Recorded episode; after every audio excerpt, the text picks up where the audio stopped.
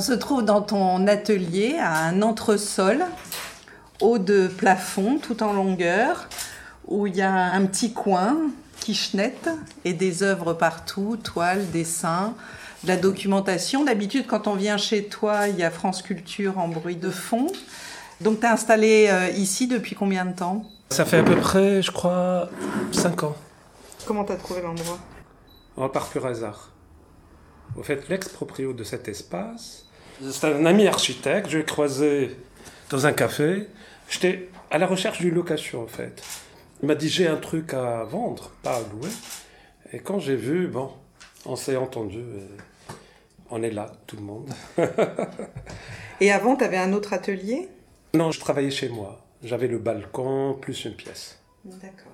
Et là, on profite de la hauteur sous plafond. En fait, c'est un rez-de-jardin, mais l'avantage, c'est qu'il y a assez d'auteur, donc on peut se permettre comme, de peindre de, grands formats. Euh, sinon, il y a plutôt des livres. hein. Il faut peut-être partir de là. Il y a des livres, il n'y a pas de chevalet. C'est ça peut-être qui est excentrique par rapport aux ateliers d'une manière générale. L'atelier de peintre, un peintre est censé peindre donc euh, sur chevalet. Ici, il n'y a aucun chevalet. Par contre, il y a une immense table, là j'étale ma vie quelque part. hein. On verra tout à l'heure. Donc, ça va être un art de table. hein. On va parler d'un art de table. Très bien. Alors, tu parlais des livres. Donc, euh, effectivement, il y a des piles de livres partout, sur des chaises, à même le sol, sur des petites tables à roulettes, euh, empilées au fond, des livres d'art. Il y a de tout. Hein. Oui. Ça vient, c'est des vieux livres qui viennent de bouquinistes plutôt. Euh, j'ai pas tout lu. Hein. J'ai, j'ai même pas lu le un centième. On a tendance quand on vient de dire ah tu, tu, tu as lu tout ça? Je sais pas. Ça, ça revient tout le temps cette question. Comme si des livres c'est fait pour être lu. Non, c'est fait pour être aimé un livre. Et on peut l'aimer juste en le feuilletant, en le touchant, peut-être en, en l'empruntant à ses amis. Voilà, c'est ça la vie d'un ouvrage. Euh, C'est-à-dire que leur présence m'apporte beaucoup. Voilà. Leur présence physique. Leur présence physique, matérielle. ouais. Et donc, euh, tu nous racontes un peu comment, euh, sur cette grande table ou euh, sur ce mur sur lequel tu peux aussi étendre des toiles, tu travailles Qu'est-ce qui t'anime? Je préfère commencer par un petit préliminaire pour préciser qu'on est le, le 1er octobre. hein. Oui. 1er octobre euh, 2021. À peu près, on est à 15h17 minutes. C'est extrêmement important. Ça aurait été un autre moment, je répondrais autrement à la question. Ah oui. On a tendance à l'oublier souvent. Parce que si on parle, c'est comme si euh, on disait des choses dans l'absolu. Alors que tout ce qu'on dit, il est le fruit d'un instant, d'un contexte. Donc, comment tu présenterais euh, ton travail? Bon, tu fais quand même euh, partie de cette scène, les gens te connaissent par ton travail qu'on peut découvrir dans différentes galeries ou en te suivant sur les réseaux sociaux. Mais toi, en tant qu'artiste, quand tu viens à l'atelier, comment tu travailles? Comment tu te mets en route? Comme les artistes, hein, je vais leur piquer cette idée essentielle. hein. Les grands, hein, je donnerai l'exemple de Matisse. Ce qu'il préconisait à ses élèves, c'est de se taire. Un peintre, il se tait, il travaille. Hum, Bien sûr, il, il- il le dit à ses élèves, mais lui, il a écrit. hein. Donc c'est ça le paradoxe. On a tendance à, à se taire quand on travaille. Mais il arrive un moment que on sent de l'obligation de dire des choses. Mais je sais pas si je parle, ça va être en tant que Ahmed l'artiste, car je suis prof par ailleurs, donc il va faire éruption le prof. Euh, c'est un exercice très difficile. Mais s'il faut débuter par lancer le dé, hein, finalement c'est un jeu. Je commencerai par un mot peut-être. Dire euh, écriture. Peut-être que c'est la voie royale pour entrer dans mon travail. Et dire écriture, ça veut dire euh, inscription, l'inscription. Donc, euh, si vous voulez, je commencerai par là. hein. D'ailleurs, je disais que c'est un art de table, donc euh, ça commence par le papier, le fameux papier. On a tous fréquenté les papiers depuis notre enfance. Mais qui de nous a cette délicatesse pour les caresser, les chouchouter Moi, j'en suis un. hein. Donc, euh, j'ai un rapport amoureux au papier. Chose que j'essaye de transmettre à mes étudiants, mais c'est très dur de le faire partager. Je sais pas comment faire. hein. Mais je peux leur raconter une petite histoire de Genet, Jean Genet. Jean Genet, il séjournait dans la prison. hein. Donc il avait une carte postale à envoyer à une amie. Sauf que, voilà, il était en panne d'inspiration. Il n'arrivait pas à accoucher quoi que ce soit. Qu'est-ce qu'il a fait? Il n'a pas vu le recto, là où il y a l'image. Il sait plus à considérer le dos de la carte postale. Et voilà que un relief euh, granulé qui fait éruption et qui fait que ça va le stimuler. C'est le déclic. Il commence à parler de la neige. Voilà. C'était son point de départ pour écrire le petit mot à sa petite amie. Je crois que le papier, en dehors des signes qui se laissent lire, si c'est un papier imprimé ou manuscrit, il y a lieu d'établir un rapport esthétique. Et avec la texture, et avec les signes, qui ne sont plus des signes à consommer, donc à délivrer de leur sens, mais des signes qu'on broute, comme le dirait euh, Paul Klee. Tu sais que Paul Klee disait que une toile, ça se broute. J'aime bien ce mot puisque il n'y a pas un centimètre carré ou un millimètre carré de la surface qui n'est pas à brouter avec son œil. Donc euh, c'est contre l'idée de hiérarchie. C'est assez démocratique comme approche. hein. On broute tout le tableau, centimètre carré par centimètre carré. Mais avec le regard. Avec le regard, bien Donc, sûr. euh, en fait, en tant qu'artiste, t'es un paysan, tu sèmes. Bien sûr, j'en fais que ça. D'ailleurs, si j'ai à faire de secondes études, ça va être de l'agriculture, je suis en plein dedans. C'est-à-dire que je sème, c'est vrai, ça pousse.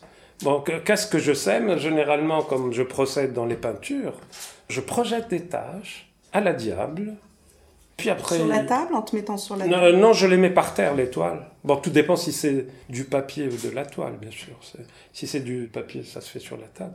Sinon, c'est par terre. hein. Même le sol, je dépose mes toiles et je projette une pluie de couleurs. C'est ça. Tout dépend des approches, d'ailleurs. C'est pas toujours pareil. hein. Sinon, j'aimerais bien retourner à cette question de signes. Donc, de mon rapport amoureux aux signes, donc, qui a commencé depuis euh, mon jeune âge, hein, depuis que j'étais écolier. Donc, la première chose que je fais au début de l'année, c'est de tâter, palper, sentir les nouveaux livres scolaires. Voilà. Généralement, je suis déçu. voilà, je suis déçu euh, parce que l'illustration, généralement, elle est de médiocre qualité. Le papier, il est tout rêche et ça ne donne pas envie. Voilà. Donc, euh, je prends mes stylos et je rentre dedans. Je fais mes petites couleurs. Voilà. Sinon, quand j'ai appris à écrire, il n'y a pas une chose que j'ai variée autant que mon écriture. Je change d'écriture comme je change de veste. Voilà, c'est un peu ça. Et ça dépend du support ou ça dépend de la thématique? Non, non, sur mon cahier d'écolier. Oui, hein. oui. Donc, je ne sais pas pourquoi, je sens que, voilà, il faut changer d'écriture. Et je passe du temps aussi à regarder les autres écrire, mes camarades. J'éprouve un plaisir monstre quand je les vois écrire. Du coup, en fait, tu fais remonter ce moteur créatif à une attirance et un attrait quasi naturel que tu as eu dès l'enfance sur la question de l'écriture, de l'inscription, et c'est ça que tu travailles et que tu continues de travailler, si je comprends bien. Euh, Ça reste un mystère. D'où ça me vient, cette prédilection euh, pour les papiers, pour les signes écrits? Alors, je je ne pourrais pas répondre. Je me rappelle très bien une anecdote que je raconte souvent, c'est que j'ai déniché un cahier euh, écrit par une plume. Alors là, c'était le chef-d'œuvre hein, pour moi. C'était un cahier dans l'armoire de mon père, écrit par un gendarme français. C'est une écriture italique à l'encre, à la plume. Je dirais pas que je passais des heures. Ça va être de la littérature.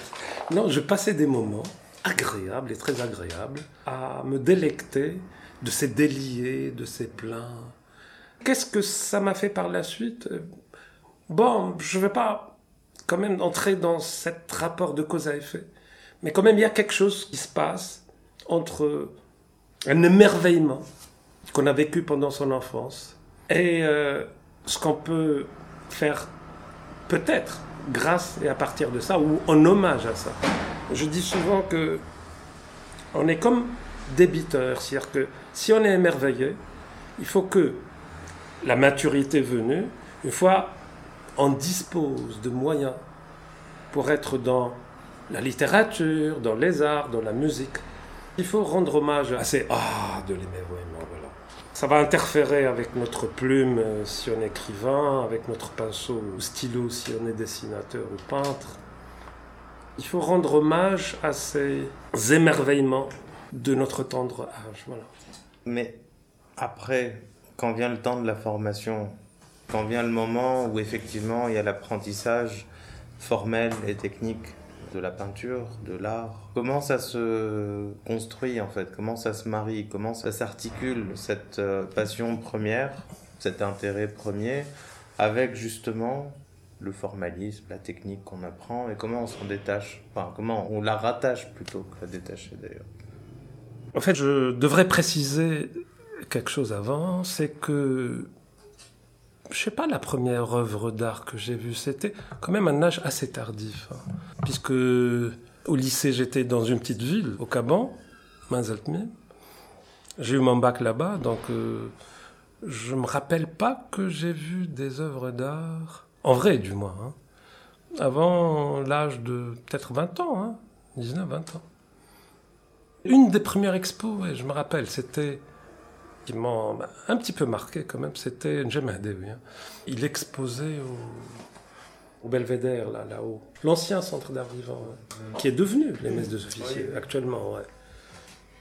Sinon, avant, euh, je crois que ma nourriture, esthétique entre guillemets, je la recevais de l'extra-artistique, c'est-à-dire l'écriture, les signes, bon, les inscriptions sur les murs. Aussi, il y a autre chose qui a, je crois, grandement participé à ma formation euh, esthétique sans passer par l'art, c'est les sciences naturelles. Je me rappelle très bien de mon émerveillement quand j'avais sous le regard des tissus agrandis sous un microscope. Ah, c'était une expérience euh, inoubliable aussi.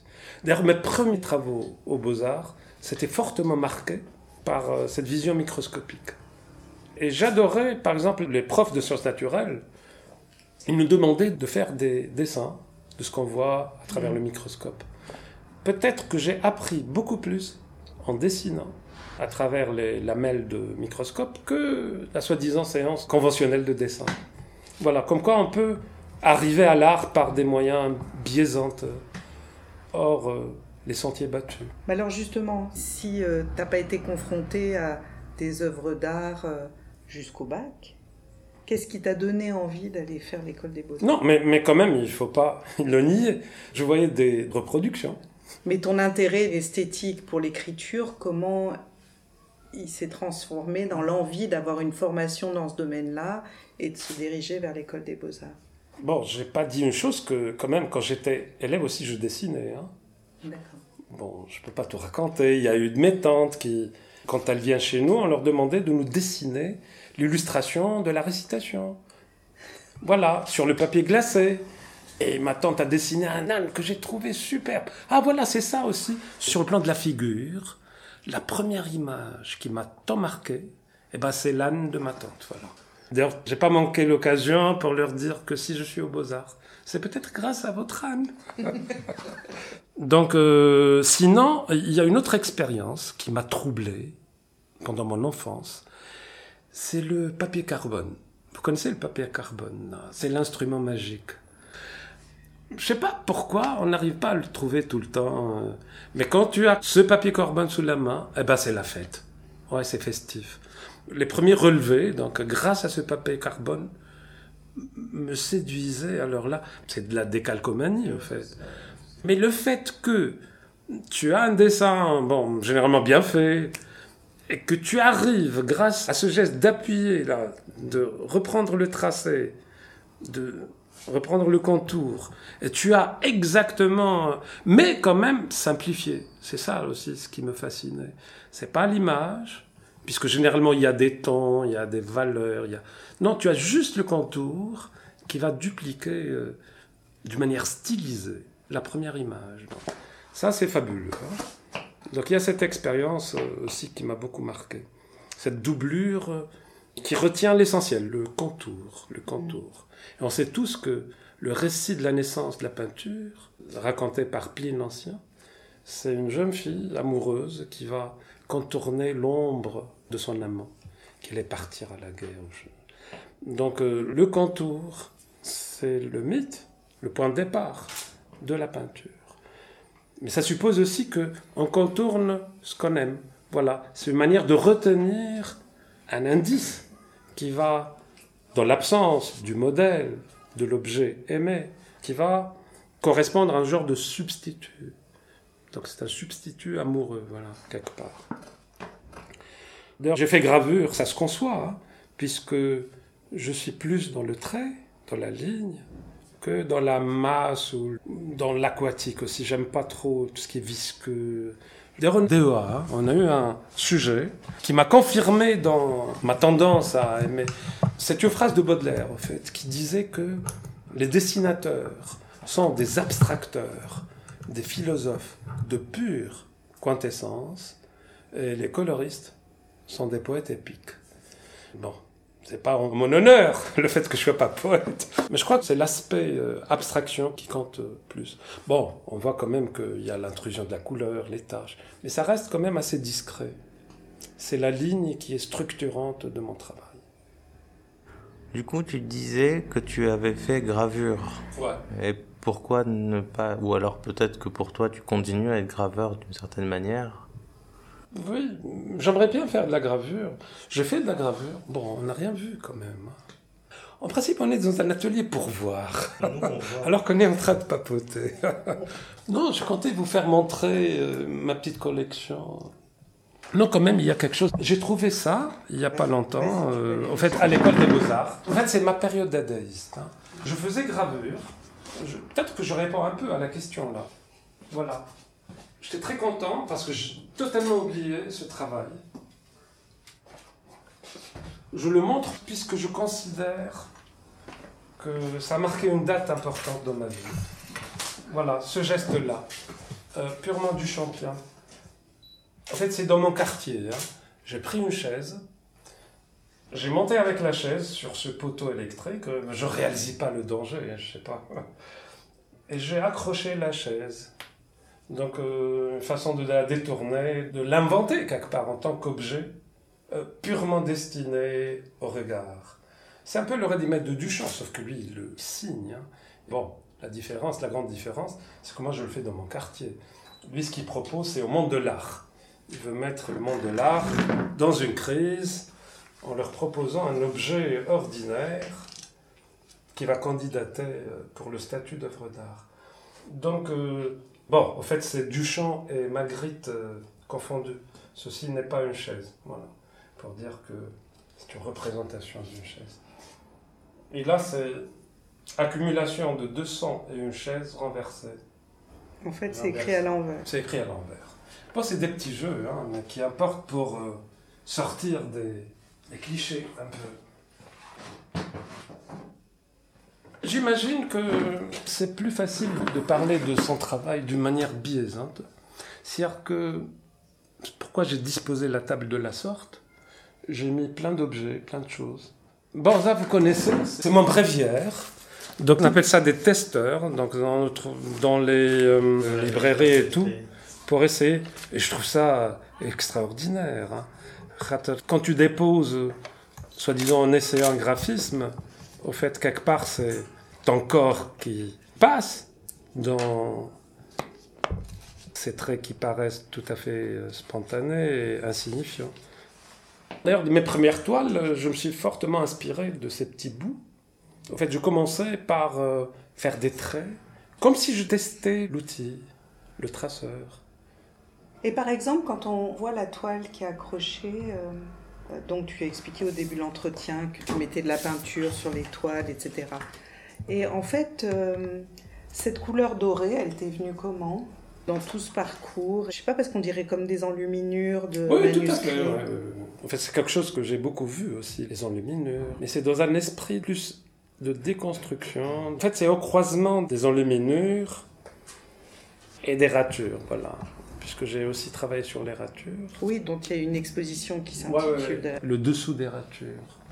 Sinon, celle d'après, euh, c'est Maculée Conception.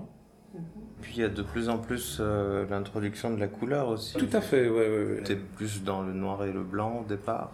Ouais. Et Il y a de plus en plus cette présence euh, colorée en fait. Jusqu'à arriver à ces séries-là, moi que j'aime beaucoup et qui sont de plus en plus. Ouais, euh, de plus en plus coloré, ouais. et sur lesquelles tu as encore des réserves. Tu te poses des questions.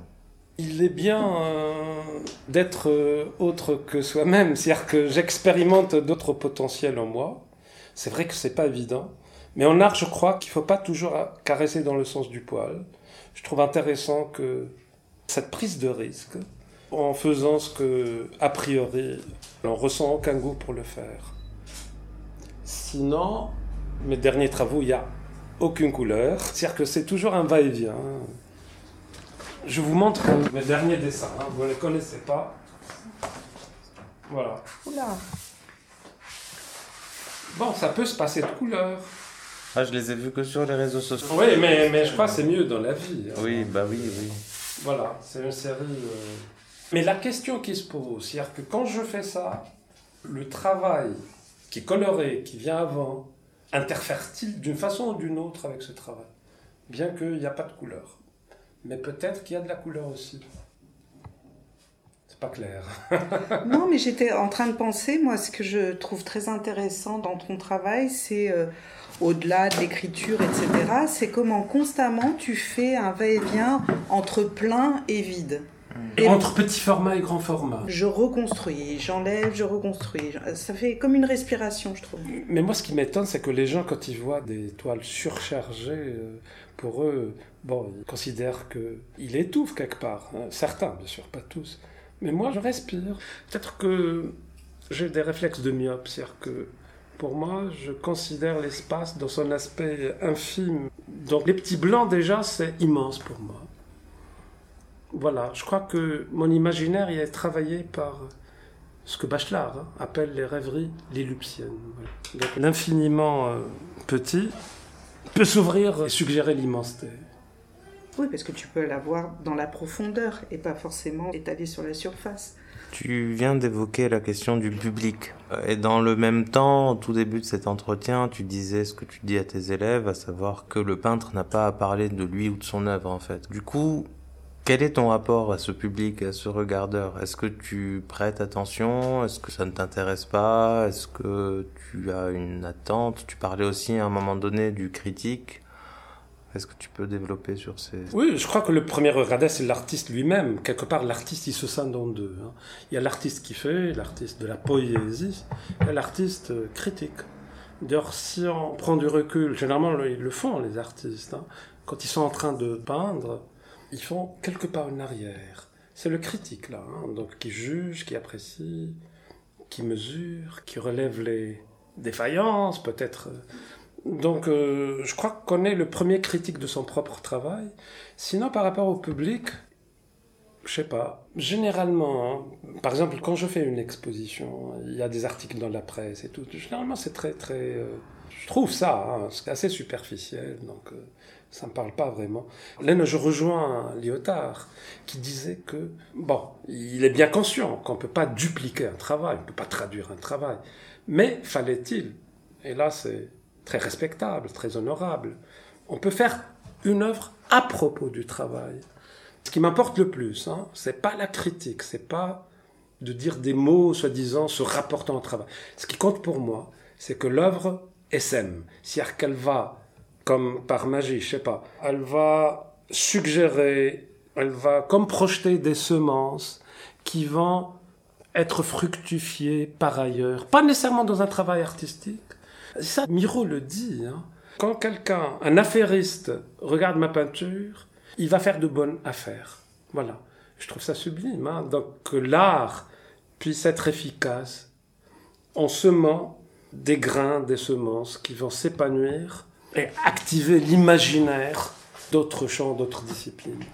C'est ça la force de l'art, en fait. Et c'est ça que ratent généralement ceux qui commentent l'art. Ils se restreignent à peut-être à des classifications, même, même pas ça d'ailleurs. Généralement, il n'y a pas cette vision historiciste. C'est-à-dire que tu peux être face à un truc néo, néo-impressionniste. On fait comme si le type avait inventé l'impressionnisme, c'est ridicule. On ne dit jamais d'où ça vient, alors que les œuvres d'art, en principe, ça devrait se démarquer par rapport à ce qui vient avant. Il faut innover. Et la question du rapport à l'émotion, l'émotion esthétique qui peut être provoquée, est-ce que c'est quelque chose que tu cherches ou pas? Non, une émotion qui reste célibataire, ça me dit rien du tout. hein. Non, non, une émotion, si c'est purement euh, une réaction instantanée, non, ça me dit rien. Non, non, l'émotion vraie, hein, c'est celle qui s'articule sur un projet, sur une idée, qui va prospérer, qui va ouvrir du possible chez l'autre. Voilà, ça c'est important. Par exemple, si un homme de théâtre voit mes peintures et je sais pas comment ça va produire en lui des émotions euh, qui vont générer une scénographie euh, originale et un texte qui va avec, ça c'est fabuleux. Et est-ce que l'inverse serait possible? Est-ce que Bien toi, sûr. en regardant une pièce, en écoutant de la musique, en découvrant les œuvres de quelqu'un, est-ce que quelquefois ça a basculé vers une création originale? Euh, D'une manière directe me concernant, hein, je parle de moi là, il y a plus la littérature, je crois, qui peut interférer. Toujours les mots. Toujours les mots, toujours les signes. La musique, pas vraiment. Le mot de la fin. Le, le mot de la fin, ça s'articule tout de suite avec le mot euh, du commencement, voilà. Car l'artiste, il fait que recommencer, que commencer. C'est-à-dire que quand je viens le matin, j'ai l'impression que... Bon, c'est vrai que je suis sur une série, mais on a l'impression qu'il y a quelque chose de nouveau qui va peut-être faire irruption. C'est pour ça qu'on travaille, en fait. C'est jamais clôturé. Et le mot de la fin aussi, c'est que ça n'a pas de sens s'il n'y a pas de musée. Tout ce travail, euh, si par chez des particuliers, ça serait triste. Bon, d'une part, on se dit que bon, il y aura toujours des gens à brouter les tableaux. Mais je crois qu'un musée, ça va permettre à des enfants d'être affrontés, confrontés au mystère de la création, en fait. Ça, c'est très important.